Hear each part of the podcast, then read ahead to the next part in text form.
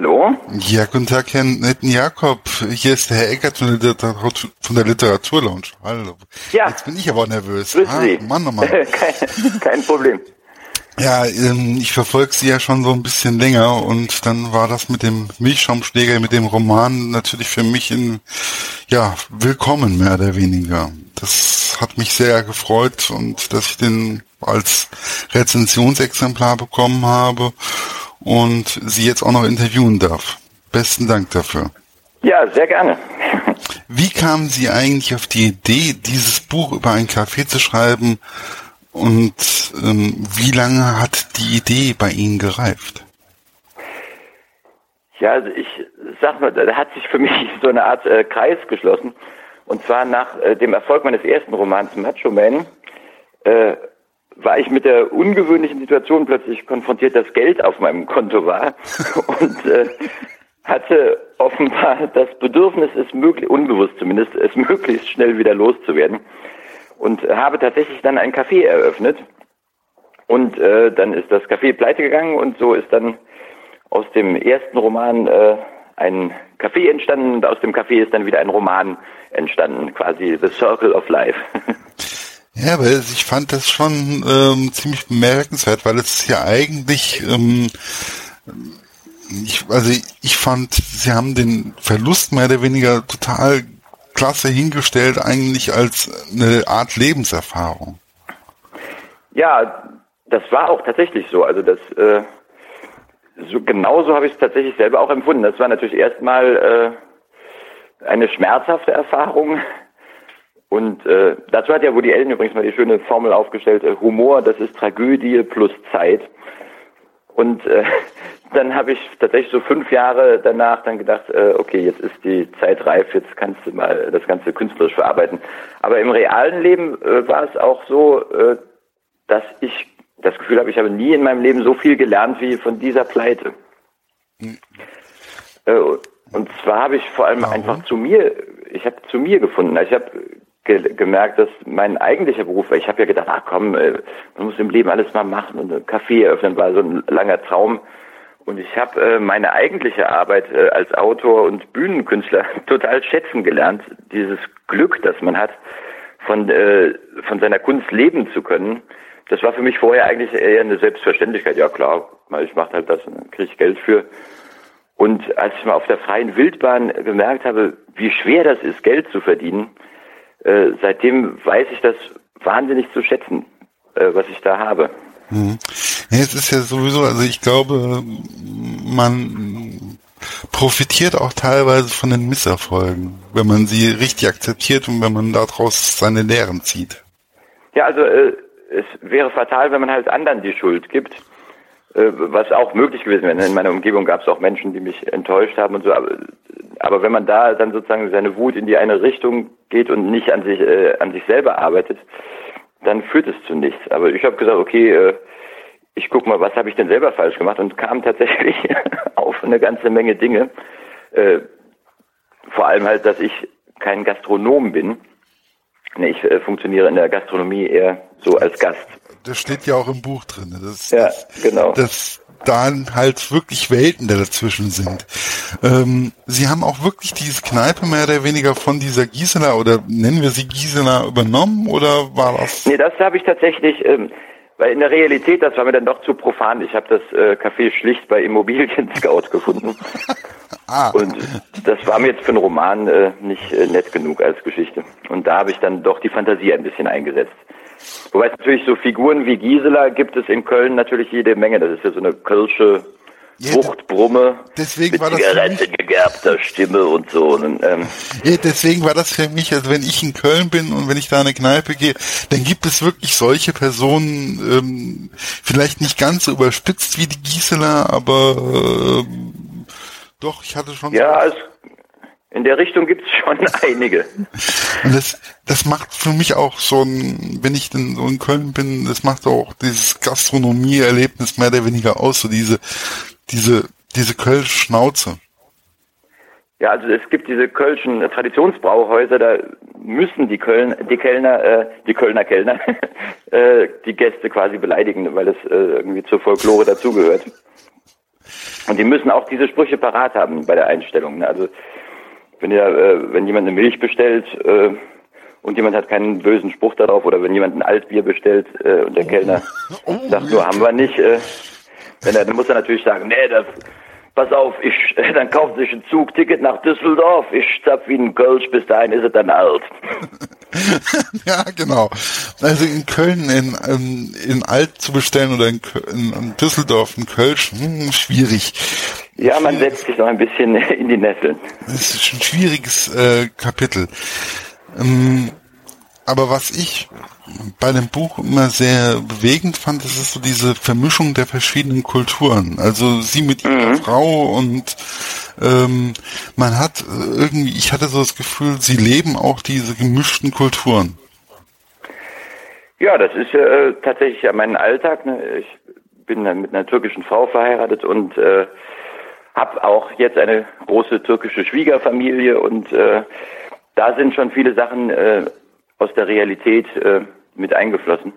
Zum Beispiel in, der, in dem Buch äh, kriegen Daniel und Eileen ein ausgestopftes Eichhörnchen zur Eröffnung ja, geschenkt, ja, das ja. die Schwiegermutter auf dem Flohmarkt besorgt hat. Und meine Schwiegermutter hat tatsächlich auf dem Flohmarkt ein ausgestopftes Eichhörnchen gekauft. Ist allerdings nicht uns zur Eröffnung geschenkt, sondern ihrer damals, das ist wirklich eine wahre Geschichte, ihrer fünfjährigen Enkeltochter Elada zum Geburtstag geschenkt. Und äh, ja, Elada hat äh, dann ungefähr sowas gesagt, wie so, ah! völlig fertig. Ja, wobei sie haben ja, ja auch, sie haben ja da auch mehr oder weniger geschrieben, dass, dass es ja auch so ein Zimmer mehr oder weniger gibt mit ähm, lauter Geschenken, die man eigentlich nicht so braucht. Gut, das, äh, ein eigenes Zimmer haben wir dafür nicht, aber sagen wir mal einen eigenen Karton. nee, äh, das möchte man doch dann lieber nicht haben. Aber inzwischen, sagen wir mal, ich habe es, äh, glaube ich, inzwischen meiner Schwiegermutter auch klar gemacht, dass äh, wir auf Kitsch dann doch nicht so sehr stehen. Ja, wobei das ist ja einfach so dieses, äh, so einen leichten Hauch von Kitsch ähm, ist ja bei den Türken relativ häufig, also findet man relativ häufig in den Wohnungen oder. Das ja, das ist äh, toll. Also wenn die ganze Wohnung so eingerichtet ist, dann ist es auch in sich stimmig. Und es ist aber schon, sagen wir mal, äh, für den deutschen Geschmack dann äh, teilweise schwer zu ertragen. Aber ich habe mich inzwischen auch dran gewöhnt. Ich, man äh, levelt ja dann seine ästhetischen Empfindungen irgendwie da so ein. Ist es nicht ab und zu mal schwierig, auch so da einen Konsens zu finden? Ja, natürlich. Also oder gewöhnt man äh, sich da einfach dran? Sag mal so, meine Frau äh, kriegt in ihrer äh, türkischen Familie immer den Vorwurf, du bist unheimlich deutsch geworden. also äh, meine Frau ist eigentlich deutscher als ich. Also sie regt sich auf, wenn ein Radfahrer in die falsche Richtung fährt auf dem Rad Radweg oder wenn jemand falsch parkt oder zu schnell fährt. Da ist meine Frau äh, eigentlich äh, deutscher als die, meisten, als die meisten Deutschen. Insofern habe ich mit ihr da nicht diesen Konflikt. Aber sagen wir mal mit einigen Familienmitgliedern, zum Beispiel was das Thema Pünktlichkeit betrifft, ne, wenn man dann immer so ein, zwei Stunden warten muss, das ist dann für mich schon gewöhnungsbedürftig. Aber sagen wir mal, inzwischen habe ich, ich bin ja jetzt 13 Jahre schon mit meiner Frau verheiratet und äh, inzwischen haben wir einfach mit jedem Familienmitglied äh, die richtige Ebene des Umgangs gefunden. Ja, wobei ich jetzt sagen muss, ich hatte jetzt auch schon ein bisschen Kontakt mit ihrer Frau kurz, war ein sehr sympathisches Gespräch, also äh, jedes Mal. Also sie kommt schon ziemlich locker und flockig rüber, finde ich. Ja, absolut. Also Sie ist auch gegen die Todesstrafe. ist ja da im Gespräch gewesen, weil in Köln haben ja, ich weiß nicht, ob Sie das mitbekommen haben, 20.000 Türken für die Todesstrafe demonstriert. Nein, da war sie nicht dabei. Sie ist da sehr westlich eingestellt. Also ich habe da sowieso momentan so, so ein sehr zweischneidiges Gespräch. Also, also hm, Erdogan finde ich jetzt nicht unbedingt sehr sympathisch, aber... Nein, äh, wir natürlich auch nicht. Es ist tragisch, wir können ja nicht in die Türkei fahren im Moment, weil letztlich, wir sind auch auf der Bühne und äußern uns auch gegen Erdogan und da weiß man nie, auf welcher Liste man da gerade steht. Also Sie können äh, momentan auch nicht in die Türkei fahren. Also ich könnte es, nur man würde halt äh, riskieren, verhaftet zu werden. Das ist halt äh, ein Risiko, das wir nicht eingehen wollen. Also das ist, ähm, also ich habe das jetzt, weil für mich ist das jetzt eigentlich nur Satire äh, und man nimmt das Ganze mal ein bisschen aufs Korn und man lacht darüber ähm, und denkt ein bisschen darüber nach, aber ähm, ich finde es jetzt eigentlich, also ich, ich finde, es gehört einfach dazu, zu einem Staat. Ja, Satire, also äh, da zeigt sich ja, sagen wir mal, äh, die demokratische Qualität eines Staates, ob er mit Satire umgehen kann oder nicht. Und äh, ja, also ich finde ja jetzt zum Beispiel ähm, so jetzt über Handy. es tut mir leid. passiert. Ja, ich weiß nicht. Äh, passiert, glaube ich, auf beiden Seiten. Thema, Technik. Vielleicht gibt es die automatische, äh, die automatische Abschaltung, wenn man über Erdogan redet. ja, weil ich habe das nie so auf den Schirm gehabt, dass das auch für deutsche ähm, Türken, die in Deutschland wohnen, auch so gefährlich sein kann. Ja, also äh, meine Frau hat zwar den deutschen Pass, aber inzwischen werden ja auch Leute mit deutschen Pässen verhaftet. Ne? Also äh, ja, da gab es ja, ja diesen Fall da in Spanien oder so. Fand ich alles sehr. Ja, genau. Fand ich alles sehr. Ja, äh, ja? Problematisch, ne, ja. Ja, es ist nicht gerade schön und, aber ich finde halt einfach, man sollte auch jemanden kritisieren können, einen Politiker auch mal. Ähm, Absolut. Wie ist es eigentlich, ähm, jetzt bin ich irgendwie komplett raus. ja, ist ja nicht schlimm. Äh, das hatten wir auch eine etwas längere war, Unterbrechung. Ja, ja, wie war das jetzt eigentlich ähm, mit der Eröffnung des Cafés? Ähm, war das wirklich auch ja, Sie haben ja da auch dieses, wir hatten ja auch vorhin dieses Eichhörnchen ähm, mhm. erwähnt, fand ich, ich hatte nur gedacht, das kann jetzt eigentlich nur ein Scherz sein. Was haben Sie da jetzt eigentlich geschenkt, was haben Sie da eigentlich jetzt geschenkt bekommen von der Familie? Also meine äh, Schwiegermutter hatte tatsächlich ein unpassendes Geschenk. In der Wirklichkeit hat sie uns einen äh, Plastikhummer geschenkt, was ja normalerweise halt ein Kennzeichen für Fischlokale ist. Aber wir hatten nicht ein einziges Fischgericht und auch keine Meeresfrüchte im Angebot. Also waren wir auch ein bisschen ratlos, was wir mit dem Geschenk machen mhm. sollten. Aber wir haben es dann in die Küche gehängt. Aber da gab es ja dann auch so dieses ähm, die Verwandtschaft, die dann halt einfach auch ähm, geholfen hat? Gab's das, war das jetzt wirklich Realität oder ähm, eher so? Ja, also äh, doch, also wir haben schon, äh, ich wusste gar nicht, wie schwer das ist, äh, Kellner zu finden für einen Kaffee. Ich dachte immer, man macht einen Kaffee auf, dann hängst du einen Zettel ins Fenster Kellner gesucht und dann äh, bewerben sich irgendwie diverse Leute. So war es aber nicht. Äh, wie ich dann erfahren habe, bewerben sich Leute in Cafés, die schon gut laufen, weil sie dann natürlich viel Trinkgeld kriegen. Aber in neue Cafés hat man hat man es gar nicht so leicht. Und wir haben dann tatsächlich, also äh, mein Schwager, meine Schwägerin, äh, mein Schwibschwager, äh, Julias Cousin, also mein äh, Halbcousin, da haben schon einige Familienmitglieder bei uns gekellnert. Und wir selber natürlich auch.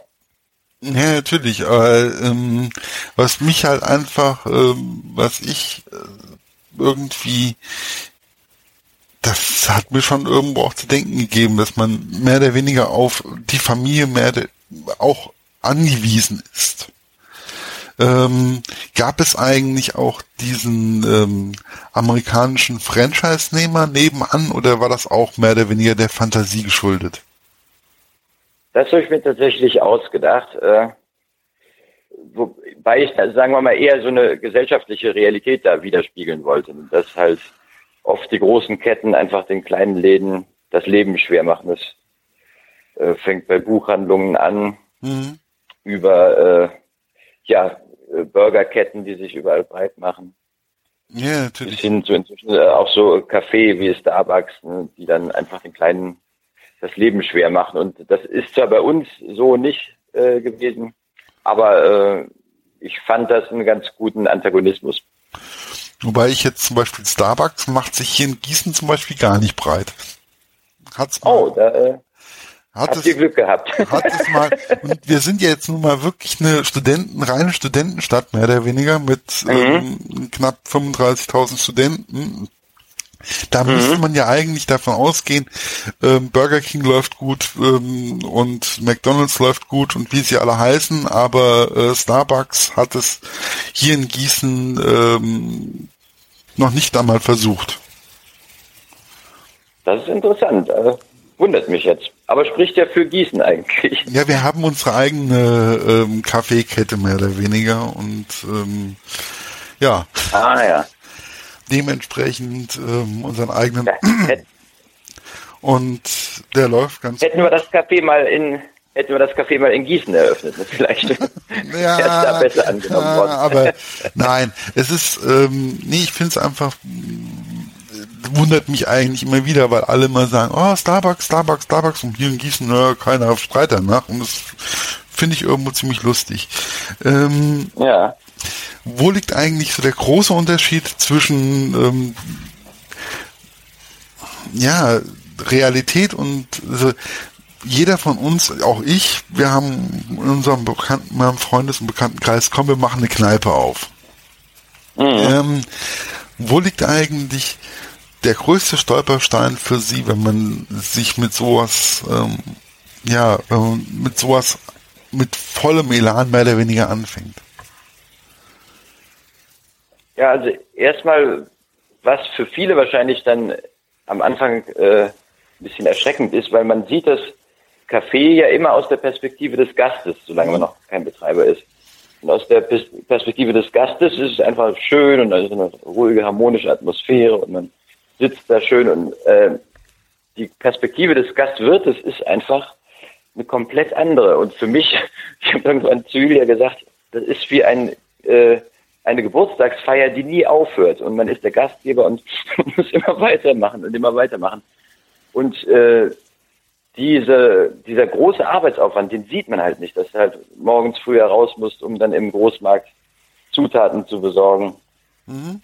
Dann alles parat machen, dann die vielen Kleinigkeiten, Toilette sauber machen.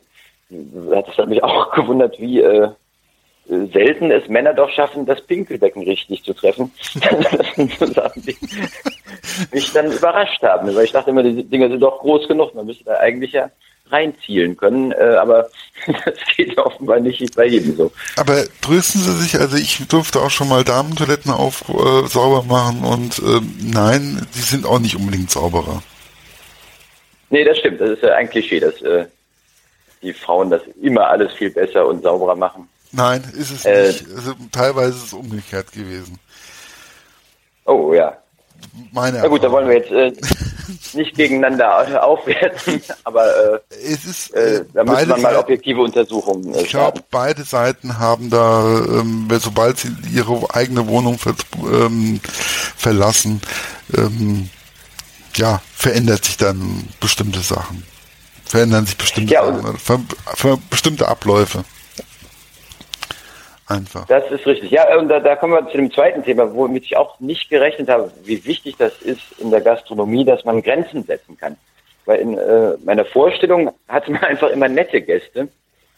Und in der Realität ist es einfach so, dass viele Leute sich auch daneben benehmen. Und dann muss man halt hingehen und sagen, hören Sie mal, äh, was Sie hier gerade machen, das geht leider nicht. Und das äh, passt nicht so gut eigentlich zu meinem Charakter. Ich bin ein sehr harmoniebedürftiger Mensch und dann äh, und zum Teil da haben Leute gegessen, am Nebentisch hat die Mutter ihr Baby auf den Tisch gelegt und das da gewickelt. Und dann zog einfach der Geruch dann rüber und dann muss man hingehen und sagen, äh, ja, bitte, was, machen Sie denn da? Und das ist, äh, oder dann so äh, Eltern, die ihre Kinder so, äh, fing einmal einer an, mit dem Stock auf unsere Scheibe einzuprügeln. Und der Vater saß seelenruhig daneben. Das ist eine Szene, die habe ich äh, im Roman auch verwendet. Mhm wo der äh, das Kind Stifte gegen die Scheibe wirft und das ist wirklich exakt so passiert. Der Vater sitzt daneben und toll, ne, wie kreativ er so ist und, und Entschuldigung, bitte Ihrem Kind sagen, das soll nicht gegen die Scheibe mit einem Stock schlagen. Das, abgesehen davon, dass es unheimlich laut ist, kann es ja irgendwann mal kaputt gehen. Nee, das ist also. Man denkt, äh, man ist halt wirklich äh, den ganzen Tag damit beschäftigt, äh, für viele Leute den Kindergärtner zu spielen, also auch den, vor allem den Erwachsenengärtner, weil das Problem sind ja immer die Erwachsenen. Oder Leute, die dann so grenzen, dann saß irgendeine Studentin am Tisch, hat äh, irgendwie ihre äh, Seminar Arbeiten durchgelesen und dann äh, setzt sich ein älterer Herr daneben und quatscht die ganze Zeit zu. Und ich die will das nicht und äh, der Typ hört einfach nicht auf. Dann muss man halt hingehen und sagen, Entschuldigung, würden Sie bitte aufhören, unsere anderen Gäste zu belästigen. Das sind Aufgaben, die mir sehr, sehr unangenehm waren. Äh, und auch da habe ich gemerkt, ich habe eigentlich nicht das Gastronomen gehen, weil es gibt tolle Gastronomen, die gehen einfach hin und sagen, komm, hör auf und zack, die, wo das so eine gewisse Selbstverständlichkeit hat. Für mich war das jedes Mal eine Riesenüberwindung, Gästen Grenzen zu setzen. Ja, wobei ich fand das, also ich, ich, ich fand, also teilweise waren die Figuren etwas überspitzt. Also fand ich jetzt zum Beispiel auch, zum Beispiel der Vater, der mit seinem Sohnemann da Stifte und auch die ähm, Dame mit dem Hund zum Beispiel. Das sind exakt die Szenen, die ich wirklich fast eins zu eins erlebt habe. Das war auch übrigens, mein Lektor hat auch oft gesagt, er sagte, Moritz, jetzt hast du aber ein bisschen zu sehr an der Comedy-Schraube gedreht. Das waren oft genau die Szenen, die wirklich eins zu eins so passiert sind. ja, aber äh, manchmal dann, dann habe ich auch, dann, da, ich saß dann da wirklich auch, ich habe ja dann auch bei mir in der Rezension reingeschrieben, wir haben hier relativ hellhörige Wände. Und wenn ich dann, dann so, und ich habe nun mal so ein Lachen, so ein Organ, wie diese Gisela. Äh.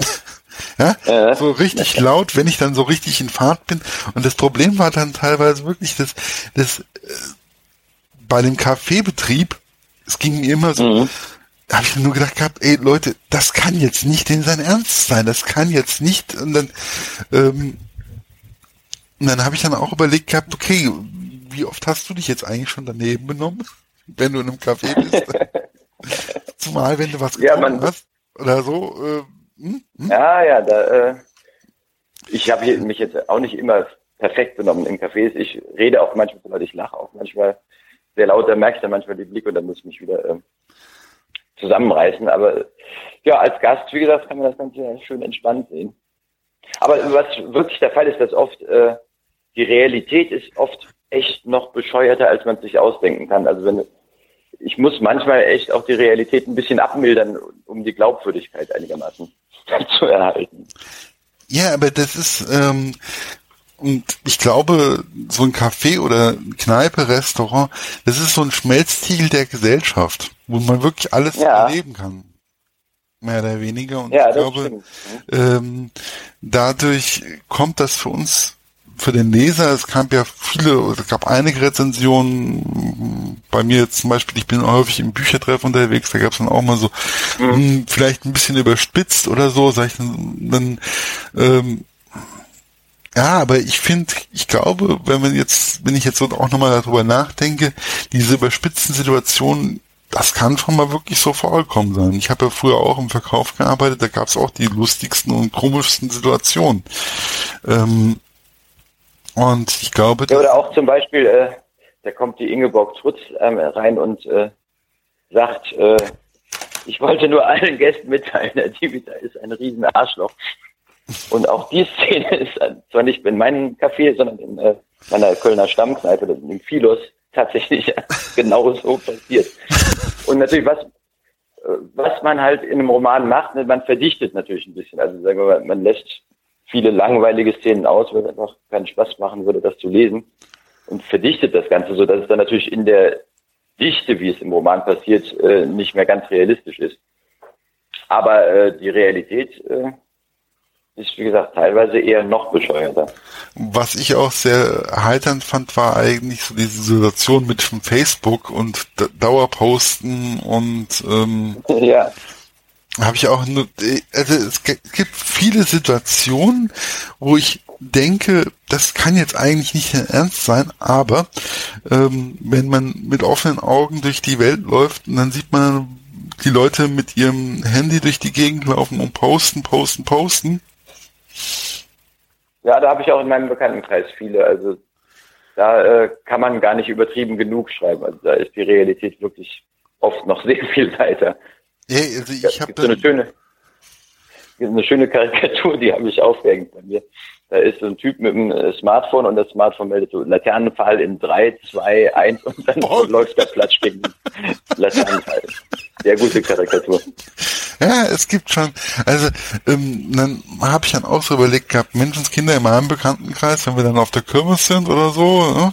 und dann mhm. sitzen die Leute da wirklich am Tisch, überall tanzen sie und äh, geht's ab und die und dann gibt's Leute, die gucken dann auf ihr Handy und posten dann irgendwas bei Facebook und ähm, schreiben dann bei Facebook am besten noch, ja, äh, es geht überhaupt nichts ab und um so rum äh, brennt der Papst oder sonst irgendwas, tanzt der Papst im Kettenhemd und äh, ja. ja, also ist schon ziemlich komisch. Also es ist momentan eine ziemlich strange, äh, es ist alles sehr, sehr schwierig, finde ich momentan. Aber ja, da gibt es eine tolle Szene bei Big Bang Theory, die das schön auf den Punkt bringt. Da sitzen die alle zusammen und äh, jeder guckt auf sein Smartphone und dann sagt Amy, äh, hör mal, wir könnten uns auch unterhalten. Und Sheldon so, ja, aber dank Steve Jobs müssen wir es nicht. ja, Big Bang Theory ist schon geil. Also muss man auch, also gucke ich unwahrscheinlich gerne. Ähm, ja, ich auch. Ne? Meinen absoluten Lieblingsserien. Find die das, das, die Komik da, die, die Situationskomik, die da immer wieder ähm, kommt, finde ich unwahrscheinlich gut. Und vor allen Dingen tun sie den Spiegel einem auch mal vor die Nase halten.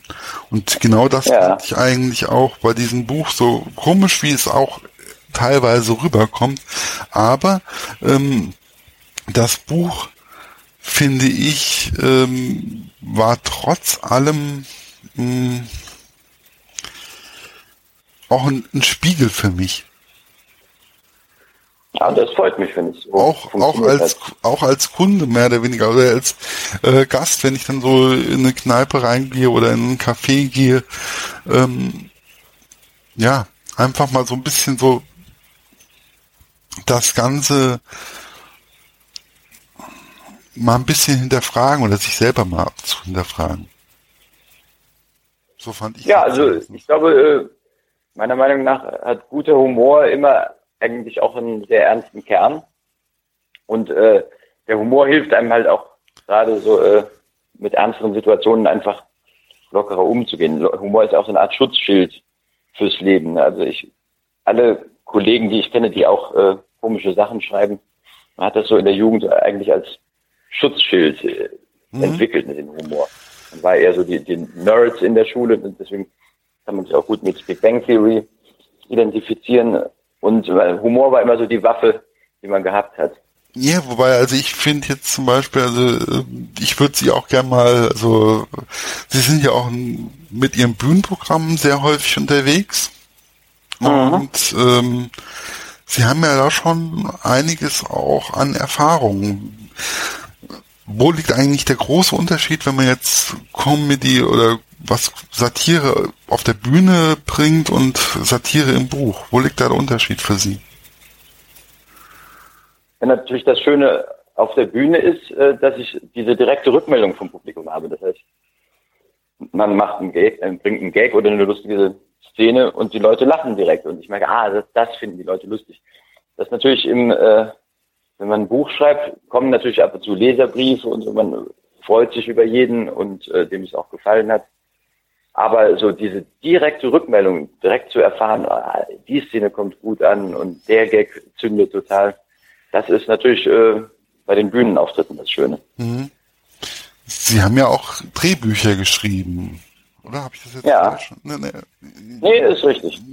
Ich habe mir das alles, hm, ich gucke mir immer die Autoren mehr oder weniger, während ich das Buch lese, gucke ich mir immer so ein bisschen so das Ganze mhm. an und danach nie wieder. Ich merke, versuche mir das immer zu merken. Ähm, ist es eigentlich, ähm, wie ist da eigentlich der Unter, also ein Drehbuch, ist es nochmal was ganz anderes oder ich kann mir das nicht vorstellen. Ich kann mir nicht vorstellen, ein Drehbuch zu schreiben, wo ich wirklich alles ähm, ja, richtig so nochmal anders darstelle wie in einem Buch. Ja, das, beim Drehbuch hat man halt immer äh, im Kopf, dass es letztlich die Vorlage für etwas anderes ist, wie ein Bauplan quasi. Ne? Äh, das, ein Buchtext spricht ja für sich, ne? das ist eins mhm. zu eins. Aber wenn ich zum Beispiel den Satz schreibe, äh, in den Roman irgendwie, äh, zehn rosa Elefanten fliegen von oben herein. Dann kann ich das im Buch einfach machen. Wenn ich ins Drehbuch reinschreibe, kostet es einfach mal 10 Millionen Euro. das ist der Unterschied. Okay, okay. Ja, stimmt. Von der Warte habe ich jetzt noch nie gesehen. Wie viel Daniel steht eigentlich in dem Moritz Netten Jakob? Ziemlich viel. Also es ist doch äh, recht nah auch an der Autobiografie. Äh, also nicht nur jetzt beim ich muss schon sagen, sondern auch beim Macho Man und so. Ja, ich habe ja immer, sagen wir mal, aus dem, was ich selber erlebt habe, versucht, äh, Humor zu gewinnen. Also bei Macho Man war es halt, dass ich sozusagen als von alt 68er zum Frauenversteher erzogenen jungen Mann mich dann in eine Türkin verliebt habe und plötzlich als Frauenversteher in eine Macho-Kultur reinkomme und dann plötzlich äh, mit einem ganz anderen Männerbild konfrontiert werde. Das war die Geschichte von Macho Man und das habe ich ja auch tatsächlich so erlebt. Ich habe es natürlich auch in, in dem Buch mehr auf die Spitze getrieben. Also äh, Daniel wird ja dann im Buch selber noch äh, mehr zum Macho als die Türken, bis er dann merkt, dass er äh, auf dem Holzweg ist. Also so extrem war es bei mir nicht, aber es gab schon auch so Situationen, wo ich selber äh, äh, dachte, wow, die Türken, türkische Männer haben es einfach. Man äh, lebt einfach seine Männlichkeit einfach eins zu eins aus, macht sich überhaupt keine Gedanken das hatte schon auch was Faszinierendes, wenn man immer mit diesen äh, mit dieser inneren Alice Schwarzer aufgewachsen ist, der ständig kritisiert, wenn man irgendwie männliche Gedanken hat. Also, was ja in der Wirklichkeit so war, äh, Alice Schwarzer war ja wirklich meine Nachbarin und insofern bin ich quasi im Herzen des Feminismus. Nein, nein, sie, sie waren die Und das war zum, das war wirklich meine Nachbarin. Und deswegen, äh, das habe ich zum Beispiel im Roman dann äh, nicht geschrieben, weil ich dachte, das, komm, das kauft dir doch keiner ab. Es geht hier um Machos und Männlichkeit. Und zufällig ist dann die Nachbarin Alice Schwarzer. Habe ich also im Roman äh, Alice Schwarzer, äh, habe ich so geschrieben, dass die Mutter von Daniel bei der Emma arbeitet als freie Redakteurin, um es ein bisschen glaubwürdig zu, zu halten. Ne? Aber in Wirklichkeit bin ich an der Seite von Alice Schwarzer aufgewachsen. Ja, wie ist es eigentlich? So neben der Alice Schwarzer, also das ist ja schon eine der ähm, großen Frauen in der Richtung.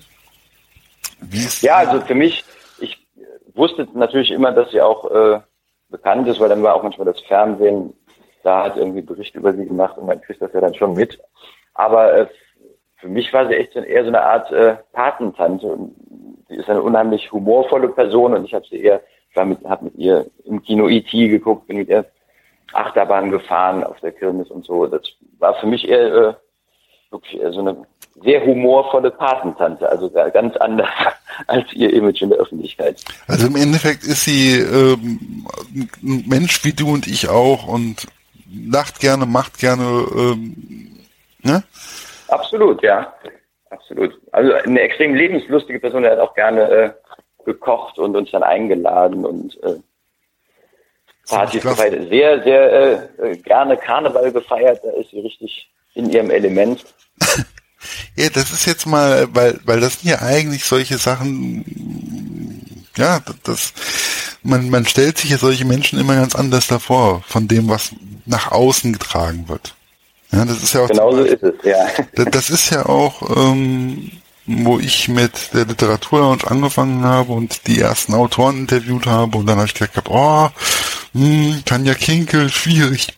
Nein, ist nicht schwierig. Man muss einfach nur ähm, ehrlich zu der Frau sein und dann ist, klappt das alles. Und mhm. ja, äh, genau. das sind alles, das sind auch alles nur Menschen. Das sind alles ganz normale Menschen, genauso wie Sie und ich. Und solange man fair miteinander umgeht, ist, glaube ich, das alles ähm, gar nicht so schwierig. Ähm, gibt es noch ein anderes? Gibt es, wird die ja, wird die Reihe mit der Eileen und mit dem Daniel noch weiter fortgesetzt oder war es das jetzt? Das ergibt sich bei mir immer so im Laufe der Zeit. Das, äh, ich habe mir immer ein paar Jahre Zeit gelassen zwischen den Büchern und äh, immer wenn, wenn ich so das Gefühl hatte, okay, ich habe äh, einen Ansatz und Stoff für eine Geschichte, dann habe ich mich wieder hingesetzt. Das mit dem Café war einfach äh, zu interessant, um es nicht in einem Buch zu verarbeiten. Und ich bin eigentlich ziemlich sicher, dass mir Sachen passieren werden, wo ich sage, ah, das ist wieder für ein Roman.